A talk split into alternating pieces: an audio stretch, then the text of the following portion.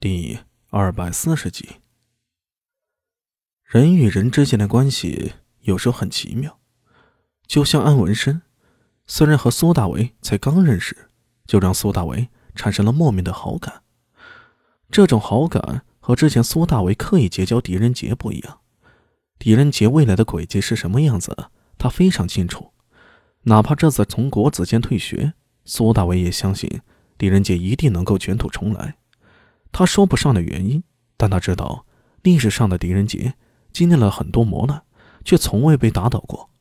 如今这点小挫折绝对不会影响到狄仁杰的未来的，甚至这些挫折会成为促使狄仁杰提前成熟的磨刀石。未来的神坛说不定会更强大，取得更大的成就。对于这一点，苏大为深信不疑。但安文生嘛，苏大为说不上来。是怎样一种感觉？这个人没什么野心，而且心思也非常单纯。他能感觉出来，安文生似乎无心仕途。如果他真的有仕途上的野心，根本就不会答应裴新杰的请求。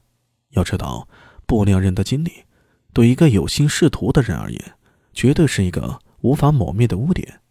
没看到苏庆杰跑来当不良人的时候，脸上甚至要戴上面具吗？说到底。这些宣贵子弟可以各种乱来，但触及底线的事情，就算他们可以满不在乎，他们的家族和长辈也会设法阻拦。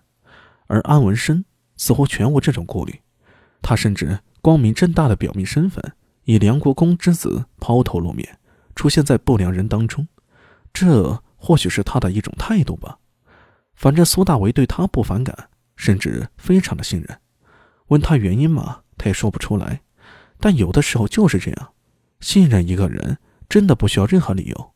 制蜡的事情暂时可以放一放，苏大为不着急。斯莫尔需要考虑和盘算，周良也需要去收购门面，寻找木匠，这都需要时间。就算这一切都搞定了，等原料抵达的时候，也需要时间进行制作。哪怕苏大为心里已经有了谋划，该怎么通过制蜡牟利，但在条件成熟之前，还需要耐心等待。当务之急还是要做好不良人的本分。按照陈敏的说法，他会对不良人进行人员分配。在人员分配完之前，苏大为可以休息，无需去县衙点卯。而事实上，苏大为也确实不打算去衙门点卯。他现在趁着这几天有时间，到处走一走，看看能否找到谋财的途径。毕竟，就算支那将来赚钱，也是远水解不了近渴。他要修炼。要提升自己的实力，虽然说有藤根之瞳相助，但也需要金钱的助力啊。别的不说，自修炼那龙形九转术之后，他的食量越来越大了。以前还有一个住处可以用来出租，而今房子没了，每个月租房都要一大笔开支呢。一来一去，虽说柳娘子没说什么，苏大伟也知道家里的余粮不多了。如果不尽快找到生财之路，恐怕他的修炼。就只能暂时停止。不过，正如那句老话说的一样，计划往往赶不上变化。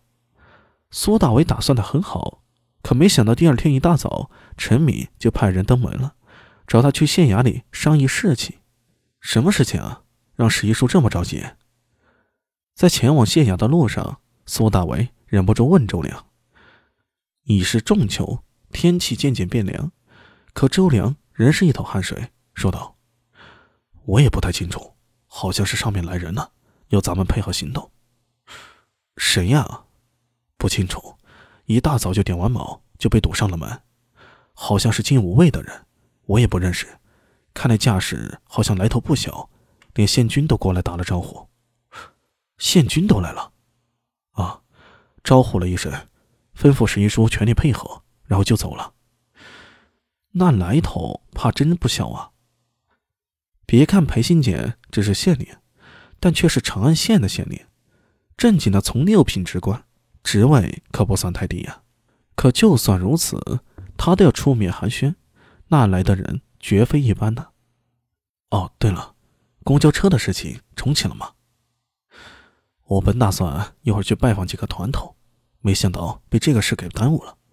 回去之后我立刻就走，反正这件事拖得太久了，要尽快进行。否则早晚被人抢了。怎么，高大龙有行动？不清楚，但我觉得他会有动作。苏大伟点了点头，也认可周良的判断。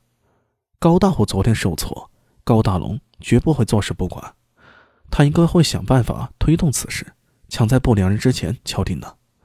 苏大伟真心觉得他小觑了古人，古人也不蠢，能分辨出好坏。他们所差的只是理念和眼界，有的时候只需要一个理念，他们甚至做的比后世人还好。若不然，大唐又如何能成为世界的中心呢？真的靠几个皇帝、一大帮子大臣就能够完成？那需要所有大唐人共同努力。